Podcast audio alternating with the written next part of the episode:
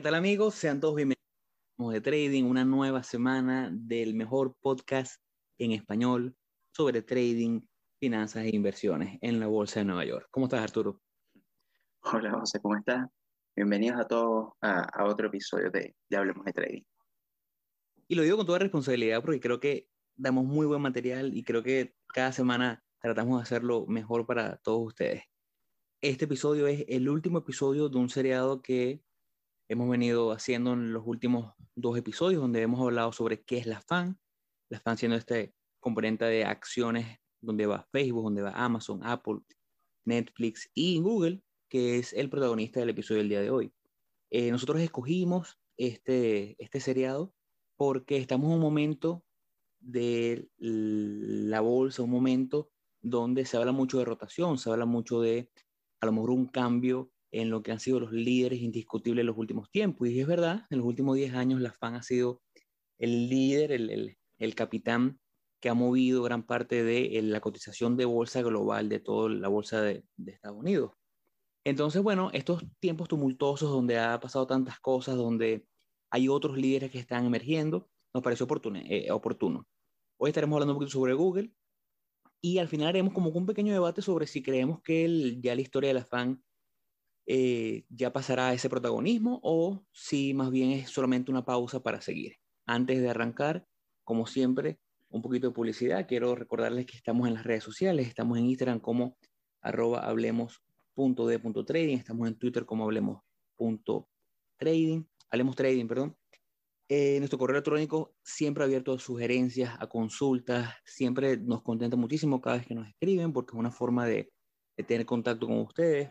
Siempre nos alegra cada vez que llega un correo y lo respondemos con mucho cariño. Podemos ahí compartirles libros que tenemos a disposición, libros en español, en inglés, tenemos guías, tenemos eh, herramientas que hemos desarrollado en, en páginas tipo Excel donde ayudamos a que ustedes puedan facilitarse un poquito su camino en trading. Correo.ht.gmail.com, siempre abierto para todos ustedes. Comenzamos entonces con este episodio. Eh, vamos un poquito a hablar, Arturo, de de qué es Google como empresa antes de arrancar con, con, con temas más profundos. Bueno, Google, eh, um, o sea, Google es, no, yo creo que no tiene tampoco tanta, tanta, tanta introducción, o sea, ¿no? o sea eh, me refiero a, a, darle, Google habla por sí solo, al final, eh, Google, eh, realmente la, la, compañía se, se, conoce como, como Alphabet, eh, pero to, todos nosotros la conocemos como, como Google, es la empresa que, que, la conocemos mundialmente por el, su buscador en, en Internet eh, y, por, y por todas la, las aplicaciones, software, todo lo que, lo que incluye y también por, por este mismo tema de la, la lo, lo, potente que, que, ha sido y el, el crecimiento enorme que, que, ha tenido como, como compañía. Inclusive llegó a ser tan grande que desplazó en su momento eh, a Yahoo, que era como el, el como el buscador eh, más importante en, en, su tiempo y era como el, el era, eh, o sea, bueno, eh, tanto a Yahoo como habían otros en ese momento que también estaban como, como en boca de, de o sea, eran como los favoritos, eh, pero llegó un punto en que el buscador de Google fue tan, tan impresionante y que el algoritmo fue tan impresionante que, que desplazó a, todo, a, todos los, a todos los otros. Eh, al igual también el, el, mismo negocio de, bueno, de venta de, eh, vamos a decir, información de relevancia para, para compañías. O sea, estamos hablando de si eres el buscador donde eh, como preferido de mucha del, en el mundo, eh, obviamente es interesante, bueno, saber qué está buscando la, la, las personas, qué es, qué es lo que está en boca de las personas, qué están tipeando, qué están buscando y obviamente toda esa información que se, que, que, que se pagan las compañías para, para poder tener. Eh, no solamente eso, sino, bueno, todas las otras aplicaciones. Estamos hablando de, eh, de eh, Google Maps, estamos hablando de Google Ads, estamos hablando de, cualquier cantidad de herramientas que pone a disposición para, para, para, o sea, como para potenciar muchas cosas. Entonces, a mí me parece impresionante, o sea, impresionante y lo que pasa es que quizás no todo el mundo se da cuenta de lo potente que fue en su momento o, o el cambio tan grande que fue la búsqueda de eh, empezar buscando con, eh, valga la redundancia, con buscadores como, como lo eran en su momento Internet Explorer, era Yahoo, eh, al cambio tan radical que era, eh, o sea, era, lo fácil y lo, interactivo que, que, era eh, buscarlo con, con, con, el buscador de Google. Y que poco a poco... que hay una, hay una, eso me recuerda a lo que es que hay un, una entrevista que le hacen a Stanley Druckenmiller, el, famoso inversionista billonario, donde le preguntan, en no sé si te acuerdas, hace como hace par de años, en el Congreso llevaron a Mark Zuckerberg para que hablara, porque estaban con el tema de antimonopolio, porque decían que estas empresas como Google, como Facebook eran monopolios. Entonces, Stanley decía que él está de acuerdo con que, bueno, que en dado caso hay que luchar con los monopolios, pero dice, el que cree que es Google es un monopolio, lo reto a que dure un año de su vida o siquiera una semana a usar el buscador de Yahoo. La realidad es que Google, el monopolio lo tiene porque su producto es maravilloso. Y es la realidad. Hoy estoy seguro que muchos de los que nos escuchan menores de 20 años o 25 años a lo mejor no recuerdan lo que era buscar con Yahoo, pero hoy en día buscar con Google es, una, es, maravilloso. Además, todo lo que dices, todo lo que, lo que muy bien nombras, en cada uno de las... Creo que Google tiene esa facilidad que en cada uno de los mercados donde ha habido necesidad de mejorar un producto, ellos lo han hecho. Por ejemplo, a lo mejor hace 20 años pensar o hace 15 años pensar que se podía quitar la batuta o crear un producto mejor que el, paquete de Office de, Microsoft era imposible. Y nosotros por lo menos somos de los, de los que usamos bastante eh, Google Sheets, Google Word, que son estas herramientas alternas que creó Google, pero que a diferencia del paquete de Office que tiene que estar instalado en la computadora, esto es en la nube, lo cual le da una simplicidad espectacular, espectacular y una utilidad muy, muy, muy sencilla. Yo, eh, cuando quiero tener acceso a, mi, a, mi, a mis hojas de, ya no Excel, de Google Sheet, Simplemente me meto en mi teléfono y se actualiza en mi teléfono, en mi, en, mi computadora, en mi, laptop. Es increíble lo bien que supieron optimizar un producto que ya era bueno. Entonces, yo digo, y, bueno, esto sería tipo conclusión y estamos apenas comenzando, pero cuando hablamos del afán, si tengo que eliminar alguna de las empresas y quedarme solamente con una, me quedo con Google. Bueno, yo ahí creo que, que discreparía un poquito contigo porque yo, yo me quedaría con Amazon. O sea, yo creo que, que, pero no crees que podrías vivir sin Amazon, pero con sin Google es más difícil. Sí, pero, pero me refiero como empresa favorita, o sea, quizás no con, no con, con temas de, de, utilidad, porque sí, sí, sí, o sea, si hay una con la que no podría vivir es justamente con, con, con Google, pero, eh, pero yo creo que con términos de favorita, o sea, eh, todas las demás me gustan, todo el tema, pero obviamente como el, vamos, eh, vamos a a, fortalecer la palabra monopolio, pero el, el imperio que tiene Amazon es una locura y en todo lo que hace es increíble. Entonces, eh, lo, digo en ese sentido, pero obviamente sí, o sea, podrías quitar todas las demás y quizás no, no sería tan primordial como lo podría hacer eh, Google. Sí, sí, bueno, es que eh, es eso, es verdad, yo, yo como, como empresa eh, y como stock, que ya lo ya hablamos en el episodio pasado, que hay una diferencia entre lo que es la empresa y lo que es la, el activo que cotiza en bolsa. A lo mejor Amazon me, me, me gusta más, pero eh, a nivel de producto creo que, que, sería imposible para mí vivir hoy sin, sin Google porque lo uso, lo uso muy bien. Eh, y lo venía diciendo, son disruptivos en cada uno de los productos que lanzan.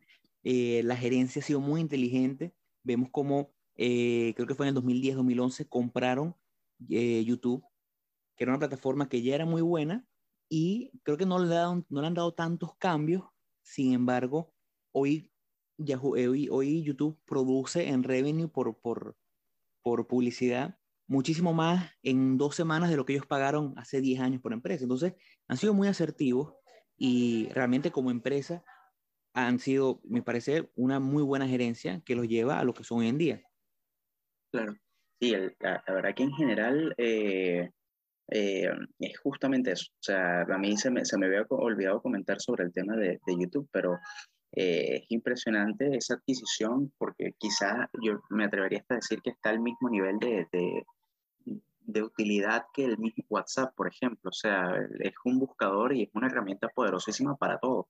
Y muchas veces el, yo creo que el uso de... de eh, quizás es un poco exagerado hablar, compararlo con, con WhatsApp, pero eh, pero el uso que se le da a esa herramienta es enorme y la utilidad que tiene y lo, lo potente que es, es increíble. Ahora. Y también estamos en YouTube para todos los que nos escuchan. Un comentario rápido. Ve que por lo menos WhatsApp, que también es una herramienta espectacular, pero WhatsApp tiene eh, contraparte, tienes contrincantes como iMessage de Apple, que por lo menos en Estados Unidos está más masificado versus el uso de WhatsApp en Latinoamérica, que está mucho más, eh, más arraigado. Mientras que YouTube yo creo que es el único el, de su plataforma, de su tipo, que usará. Estoy seguro que el, que el market share de, de YouTube es el 95% de la gente que busca un video, que quiere ver un video, va a YouTube. Mientras que en mensajería o en redes sociales, bueno, eh, Facebook tiene Twitter, pero como plataforma, YouTube creo que es única y eso le da un más valor agregado a Alphabet, que es la, la parent company, eh, como un todo. Sí, no, totalmente. Y que y es justamente eso, también está Telegram, por ejemplo, que ha tomado bastante auge en, esto, o sea, por lo menos en el último, los últimos dos años ha crecido enorme en, la cantidad de usuarios, sobre todo con todo el tema de las políticas de, privacidad y todo lo que querían hacer, los cambios que quería hacer eh, WhatsApp en su momento. Pero ya ahora hablando de, de Alphabet como, como stock, como tal, eh, eh, Alphabet tiene eh, tiene dos tickets dentro, de la, dentro del, del mercado. Él, actual, o sea, él actualmente tiene, son como clases de la, del, del, del, stock. Entonces tiene, eh, aquí la que estamos viendo es la clase A, que es, es el ticket es GOOGL, pero también tiene la clase C, que es GO, eh, GOG, que esa es, la, la, la, segunda, el segundo tipo de, de, de, clase que tiene. O sea, tiene dos tickets que cotizan dentro de la, dentro de la bolsa. Eso también lo hacen otras empresas. Eh, por ejemplo, eh, creo que eh, esta de banco, Berkshire. Hathaway. Se me, se me, sí, se me olvidó el nombre, que también tiene una clase A y una clase B que son como dirigidas a diferentes tipos de, de inversionistas. Ahora, sí, lo que hablamos la otra vez, una va dirigido al inversionista que a lo mejor busca eh, diferentes tipos de derechos. Por ejemplo, la clase A, para los que tienen clase A y clase B, la clase A te permite, aparte de la exposición y el, porcentaje de ownership que vas a tener en la empresa, te permite optar a un asiento en, el board, dependiendo de, obviamente del porcentaje que tengas, mientras que la clase B o clase C no lo permite, depende de cómo lo tenga configurado cada empresa. y, esto ya esto es pregunta como tal, pero a nivel de, fíjate que a diferencia de, de Berkshire, Aquí la, diferencia de precios que hay entre la clase A y la clase C eh, es el mismo precio. Eh, a diferencia que en la otra, las diferencias son enormes en comparación una con la otra. Una tiene un costo, en su momento tenía un costo como de aproximadamente 300, 200 dólares y la otra cuesta eh, muchísimo.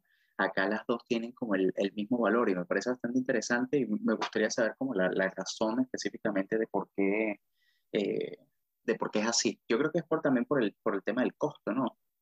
Lo que pasa es que es oferta y demanda, porque el tema es que, por lo menos cuando vamos al caso de, de, de Bercy Hardware, que ya lo hablamos en el episodio pasado, que lo, lo medio nombramos, eh, es una ese, ese tipo de acción tiene un número muy finito de acciones outstanding, que son el número de acciones que están cotizando en la bolsa.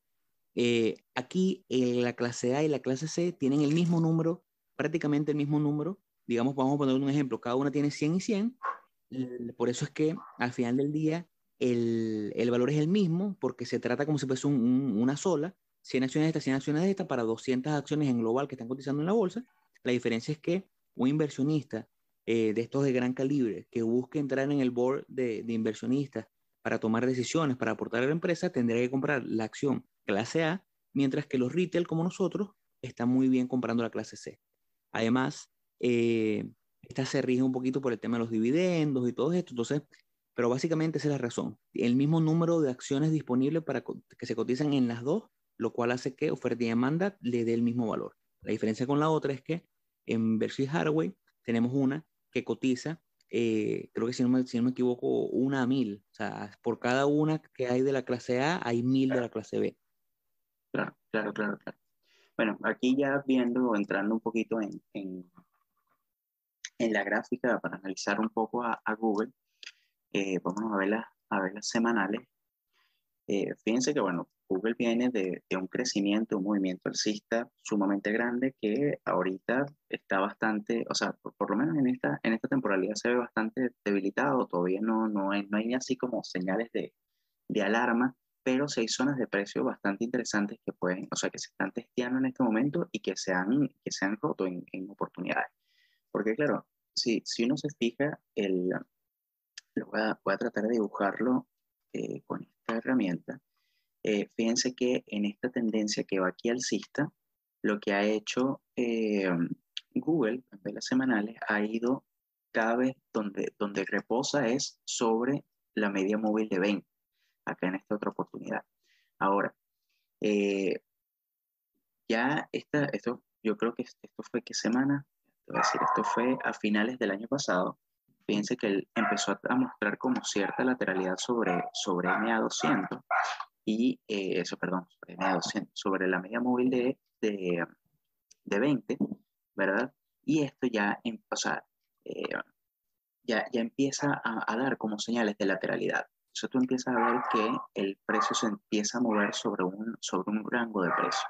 ¿Qué fue lo que sucedió la semana siguiente? Bueno, el precio rompe la media móvil de, de 20 periodos, ¿verdad? La rompe con volumen, porque acá en esta zona, si podemos ver, hay, perdón la línea, pero es este volumen, este volumen de acá. Entonces, rompe con, rompe con volumen y ya ahí empiezas a ver cierta, cierta debilidad, sobre todo a, a corto plazo. Luego la siguiente línea o la siguiente media móvil que tiene, la media móvil de 50, Fíjense que aquí momentáneamente la rompió, pero recuperó la zona, ¿verdad? Y otra vez estamos testeando esta zona. Fíjense que la semana pasada ocurre esta vela. Esta vela a mí me llama mucho la atención porque vuelve a intentar romperla, pero cierra por encima. Y otra vez esta semana nos mantenemos sobre esta media. Es como que hay como una lucha de ver si esa, si esa línea se va, se va, o sea, la va a respetar o no la va a respetar. Entonces, eh, hay que estar pendientes porque al final es, es una zona, es una zona que, que, que acá la, la, intentó vencer, acá lleva tres semanas intentando vencerla, bueno, intentando tener un, un, movimiento, o sea, intentando definirse hacia dónde se va a mover. Yo de verdad que en, en velas, en velas semanales veo debilidad en, el, en, en, la acción, pero no veo tanta debilidad como puedo ver, en, por ejemplo, en otros índices. O sea, inclusive en, si tú lo comparas, si tú haces la comparación de, el, de Google contra el mercado, contra el SPY, el Nasdaq, contra cualquiera de los índices, eh, vas a ver, se va a ver que eh, como la, eh, Google tiene como mayor fuerza relativa que, que la otra empresa, o sea, que, que, el índice o que el mercado en general. Y eso es bastante interesante porque eh, eso lo que te dice es, bueno, mira, es una acción que, que tiene fuerza porque al final, eh, cuando el mercado está cayendo, y ahorita que estamos en un mercado tan, tan primero volátil y segundo que tiene esos movimientos muy fuertes, tanto al alza como a la baja, no termina de definirse qué es lo que quiere hacer, eh, es interesante ver que estas zonas de precio que son fuertes las mantenga una acción como Google. Sobre todo porque, y eso lo vamos a hablar al, al final del episodio, es el peso que tiene esta acción dentro del mercado. Entonces, eh, eh, eso, es, bueno, eso es yo creo que de, la, de las cosas más importantes que, que se puede resaltar. Pero yo, sinceramente, lo que veo acá es, hay cierta debilidad en el índice, pero todavía no estamos, o sea, yo más bien lo que veo es como cierta, o sea, cierta debilidad, pero no es, no es nada así como para, por lo menos aquí en velas, en velas semanales. En velas diarias sí vamos a ver un poquito más de, de debilidad en el, en el tema. No sé si... Es que me gusta, me gusta un poquito de Google ahí, que tenemos bien definida esa resistencia en 3000. O sea, claro. yo creo que ahí, ahí, se puede dibujar una, una, una buena resistencia que sirve como un buen punto de partida, porque creo igual que tú, eh, está un punto como para tener en consideración el, momento bajista que está teniendo, pero la caída no la veo tan fuerte. Y lo que sí veo es que tenemos esta línea en alrededor de los 3000, que nos, define muy bien cuál sería ese punto en el cual pudiéramos apostar a, un, a, una compra, a un, a long trade.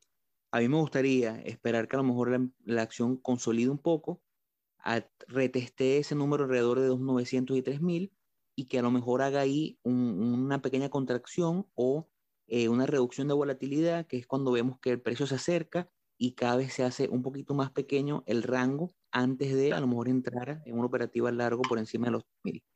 Ah. Obviamente hay que estar bien, bien vigilantes, pero es como dice Arturo, si lo comparamos con los índices o lo comparamos con otras empresas que hemos hablado de la FAN en este seriado, cuando lo comparamos con Facebook, cuando lo comparamos eh, con Netflix, vemos que de la fan global, lo que es Apple, Amazon y, Google, o creo que Apple y Google son las dos que tienen más fortaleza y fuerza relativa en respecto al resto y en respecto al mercado global. Y yo creo que eso lo pudiéramos ver cuando hacemos el debate final y vemos que de todas estas, yo creo que Google es una de las que va punteando en lo que pudiera ser un cambio de, de líderes globales. No veo a Google saliendo del, del, panorama como líder. Lo veo, lo veo todavía como líder durante bastante tiempo porque no veo otra compañía que esté, haciendo, que esté siendo competencia. Claro, no, y, y ya dejemos eso para, para, para, el, para el final del, del, para la otra parte del episodio, para, para, no, para no adelantarnos, pero yo también considero eso, justamente esa, esa misma cosa. Ahí ya, ya cuando nos vamos a, a, a, velas diarias, en velas diarias sí se ve, inclusive se ve mucho más la, la debilidad en el, en el índice. también entiendan que cuando uno se, se pasa de time frame y uno entra como a, eh, a time frames, o sea, si estás en time frame semanal y en time frame inferior, en, en, en, diario, eh, el, empiezas a ver lo mismo que ves en velas semanales, pero lo ves como más, como más detallado, por decirlo de alguna forma. Entonces, el, a mí me, hay una comparación que, que, me gustó mucho de, de, de Mike Lamotte, que él decía que, bueno, que cuando tú veías los time frames, cuando tú te movías alrededor de los time frames, lo que estabas viendo era como bueno, si veías solamente el panorama en velas, eh, eh, o sea, en, velas de 15 minutos, podría ser que tú estás como en el bosque y agarraste una hoja y la hoja está, eh, la hoja está como marchita. Entonces tú dices, bueno, no, es que estamos, estamos en otoño, o sea, o estamos entrando en, verano, en, en invierno.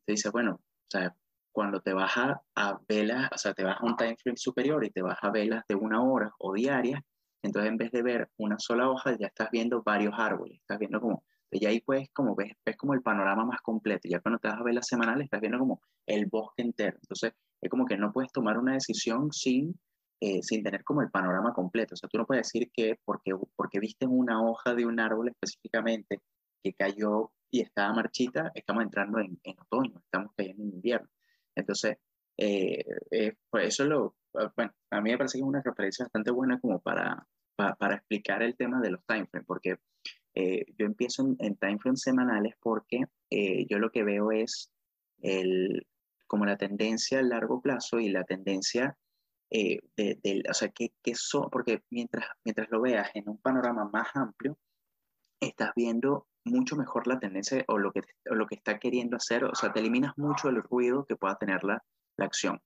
Pero también en velas diarias ves como el movimiento un poquito más eh, o sea, ves, el mismo movimiento, pero lo ves más específico, ves como, bueno, ah, mira, ¿dónde es que están las zonas un poco más específicas de precio? Entonces, eh, eh, yo creo que esa referencia es, es, es, bastante bueno para, para, ver. Acá en, en, velas, en velas diarias es el mismo tema. Fíjense que lo que ha hecho, lo que ha hecho el índice es, tuvo toda esta corrida de una tendencia alcista completa, ¿Y dónde empezamos a ver debilidad? Bueno, empezamos a ver debilidad acá. El primer rompimiento de las medias móviles, porque en algunas oportunidades, fíjense que tanto el EMA 20 como el EMA 50 eran las que servían como soporte dinámico en esta corrida, y acá en este momento lo que hizo el índice fue eh, romperla.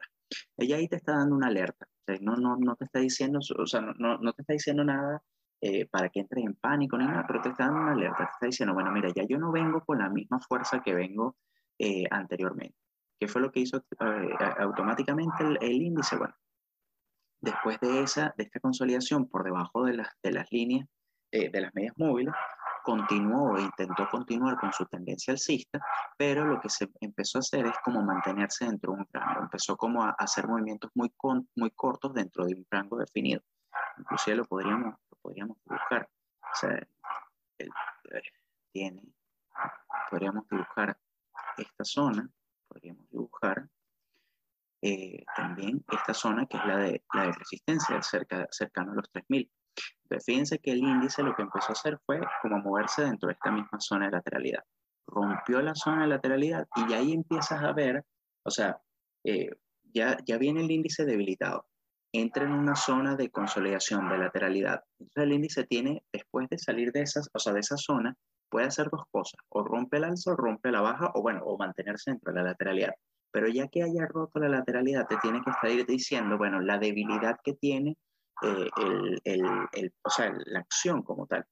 Entonces, rompió, volvió a caer y fíjense que rompió inclusive la media móvil de 200, cayó hasta, hasta otra zona, que estoy seguro que esta zona en algún punto debe haber sido, fíjense, está un poquito más abajo, esta zona,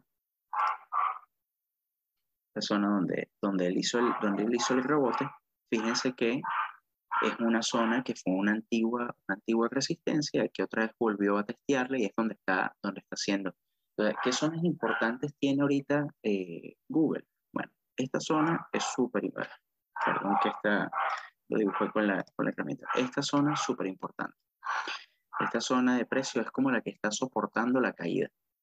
Ahora, algo interesante acá, voy a borrarlo todo, es el comportamiento que ha hecho Google, que eso también les puede dar una, una pista de cómo está el índice en su momento, eh, el índice, la, la, acción, y es el comportamiento que ha tenido sobre MA200. Fíjense que la primera, en la primera oportunidad que él, él rompe MA200, alcanza esta zona de soporte y rebota.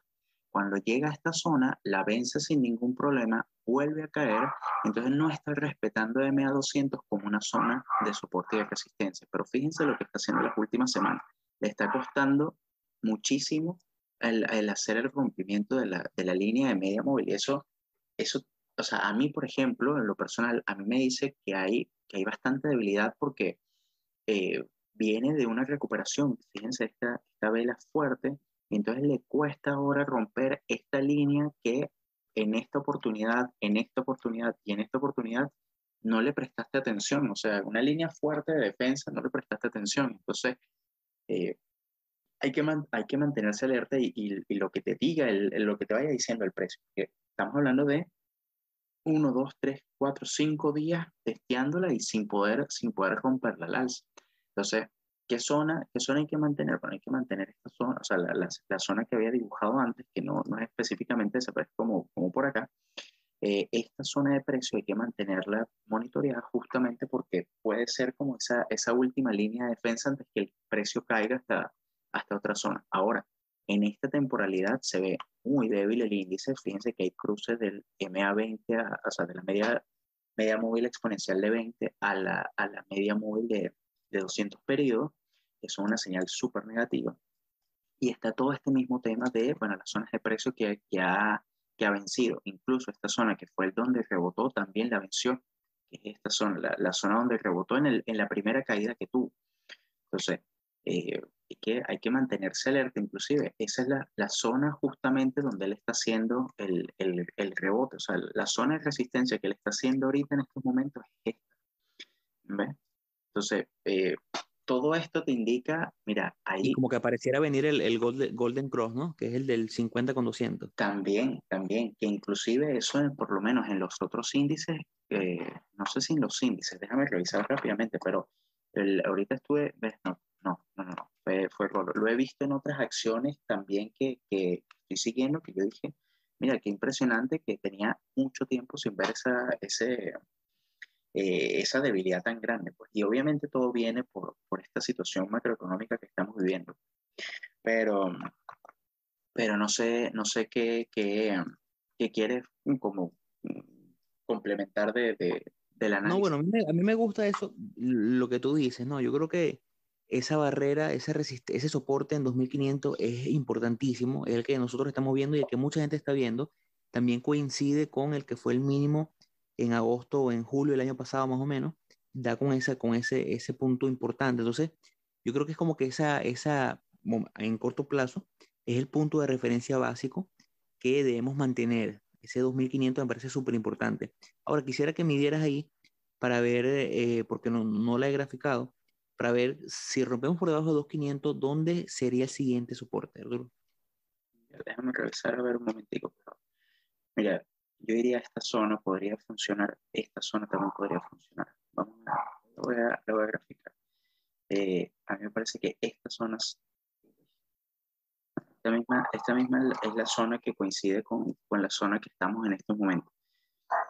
Eh, y que, que, es también bastante interesante verlo porque no, no lo había visto hacia, a, eh, o sea, no, no, lo había visto como el panorama un poquito más, más atrás, pero eh, pero estaría, estaría esa zona, esta zona también podría servir como, como soporte. Ya estamos hablando de los 2400, eh, ya más abajo, zonas importantes de precio, eh, podríamos estar hablando acá de los 2100, o sea, zonas, zonas fuertes de, de, de soporte. O, fíjate, fíjate esta zona acá, esta zona, esta zona aquí completa que, que fue testeada, la, dibujé un poco mal, pero, pero eh, esta zona también es bastante, fíjate, la cantidad de, de, de, puntos donde intentó vencer esta zona de resistencia hasta que eventualmente la rompió acá. Eh, yo diría que, claro, el, tema está en que un movimiento así es un movimiento muy fuerte. O sea, una caída, una caída, o sea, vencer esas, esa zona y caerse hasta acá, estamos hablando de casi un 10% de caída. Eh, que para, para, una acción como Google es, fuerte. Aunque también fíjate que este, este movimiento desde inicios de febrero, de cuando empezó todo este, todo este panorama del, de la guerra, eh, ya hemos caído, mira, hasta el punto mínimo, hasta acá, 17%. Eh, cualquier cosa puede pasar. Yo, yo creo que lo importante de, nosotros es, monitorear esas zonas, ver cuáles son las zonas de interés para, para nosotros y para, o sea, eh, zonas de interés de la acción, de forma tal de que, de que podamos, en dado caso, tomar una decisión independientemente de lo que haga. Pues, si la acción decide, o sea, si, si, si a uno le gusta, por ejemplo, a mí no me gusta invertir en Google igual por el mismo tema del costo de la acción, pero eh, pero en dado caso de que a alguien le guste y quiera seguir Google y le guste invertir en ella y vea posiciones, o sea, vea posibilidades, bueno, eh, tener clara cuáles son esas zonas de precio interesantes para, para, para, para algún movimiento.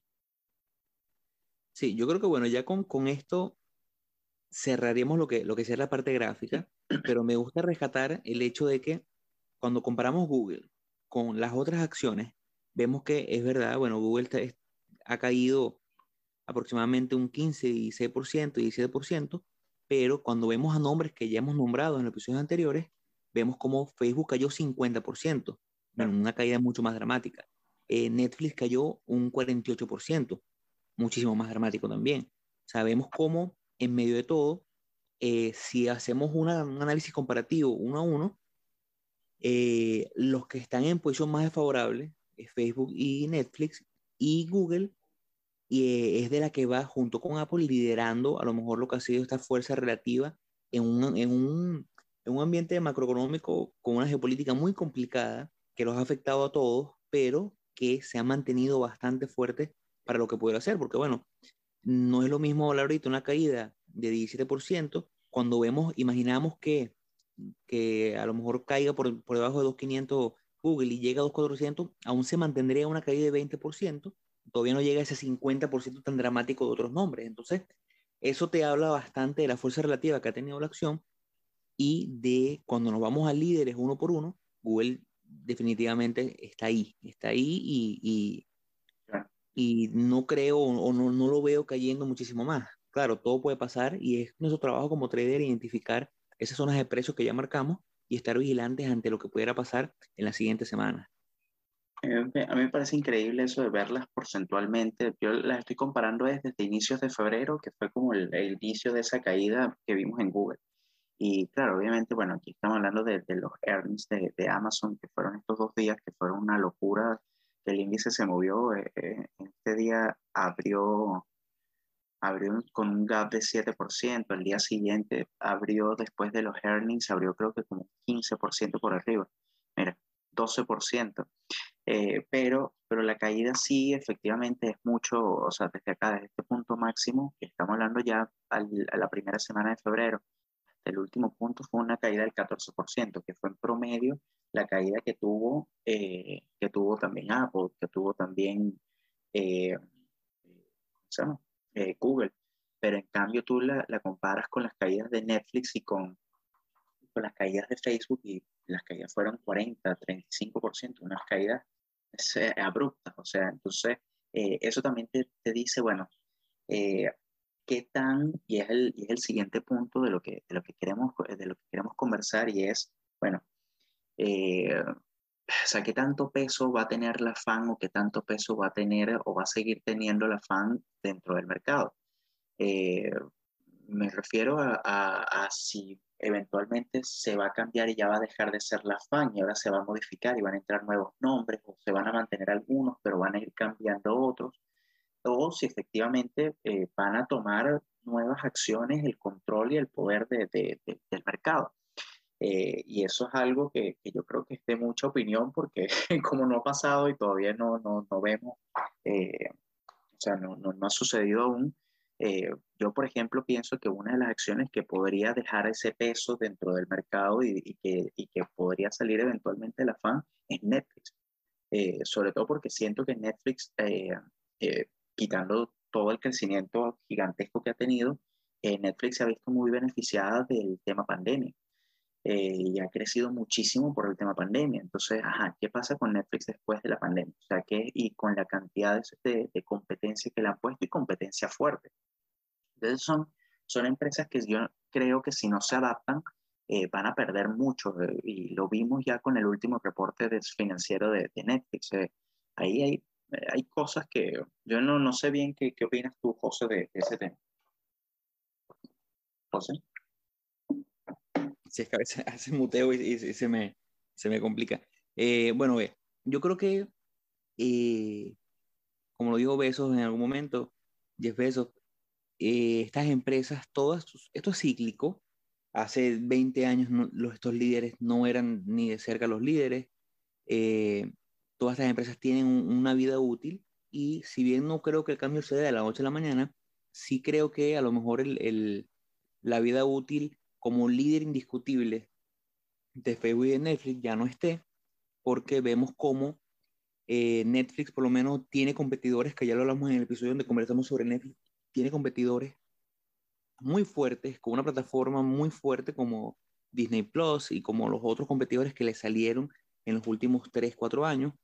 Eh, vemos como Facebook tratando de diversificar y tratando de, de, entrar en un nuevo mercado, no le han salido las cuentas como, como a lo mejor esperaban con todo el tema del metaverso. Es un, es un, mercado muy crudo todavía y es una apuesta muy grande para ellos. No sabemos si les va a salir bien, pero cuando yo trato de buscar un competidor directo que pueda quitar el liderazgo indiscutible a, a Google, y lo digo porque no es que crea que Facebook va a desaparecer mañana o que sus productos ya no, ya no, estarán, ya no serán válidos para el uso, sino que les veo mucha competencia versus Google, que el competidor más cercano hasta hace par de años se hablaba de Baidu, el buscador chino, decían que era muy, muy, muy fuerte, y vemos cómo si graficamos hoy Baidu, vemos la caída tan fuerte, tan fuerte que tuvo, donde ya ni de cerca es, es competencia directa de Google. Entonces, si lo ves en, si lo ves en semanas, no te, te asusta. Es.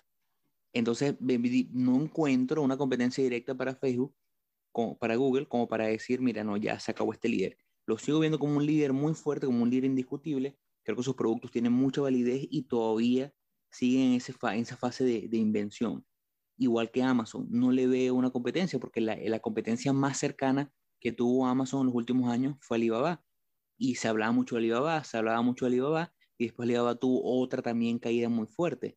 Entonces, cuando nos vamos uno a uno, pecho a pecho, si vemos Apple, durante mucho tiempo también se habló de, de de que Samsung lograría eventualmente, incluso cuando Huawei tomó mucha fuerza como chino, eh, en Estados Unidos hubo una prohibición a los dispositivos chinos, a los dispositivos de Huawei, y eso hizo que cayera enormemente. Entonces, no sabemos si a lo mejor fue una técnica de parte del gobierno americano para proteger a sus empresas o si fue la realidad, que si había un, leak de información por parte de los, teléfonos que venían de China, pero lo cierto es que tampoco le veo, Samsung ya no es lo que era hace 10 años en competencia, entonces no le veo a Apple un competidor directo que los quite de liderazgo. Entonces yo creo que la FAN, como todo, ya no va a ser un líder indiscutible, pero sí creo que estos tres nombres que vamos a nombrar, Apple, Amazon y Google, tienen mucha ventaja con respecto a Netflix y a Facebook, y creo que les va a dar mucha más, eh, mucho más liderazgo en el tiempo,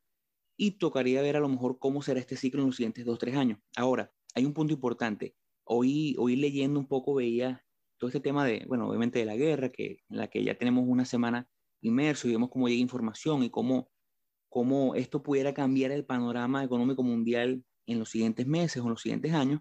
Y obviamente lo primero que llega a mí, siendo un trader que me gusta tanto los commodities, es el precio del petróleo. Y es cuando vemos que hay un dato bastante importante y es que en cada una de las últimas 15 recesiones de la humanidad, eh, en los últimos 100 años, cada vez que sube el precio de los commodities, desde comida, pero principalmente los commodities de energía como petróleo, gasolina y gas, eh, entramos en recesión.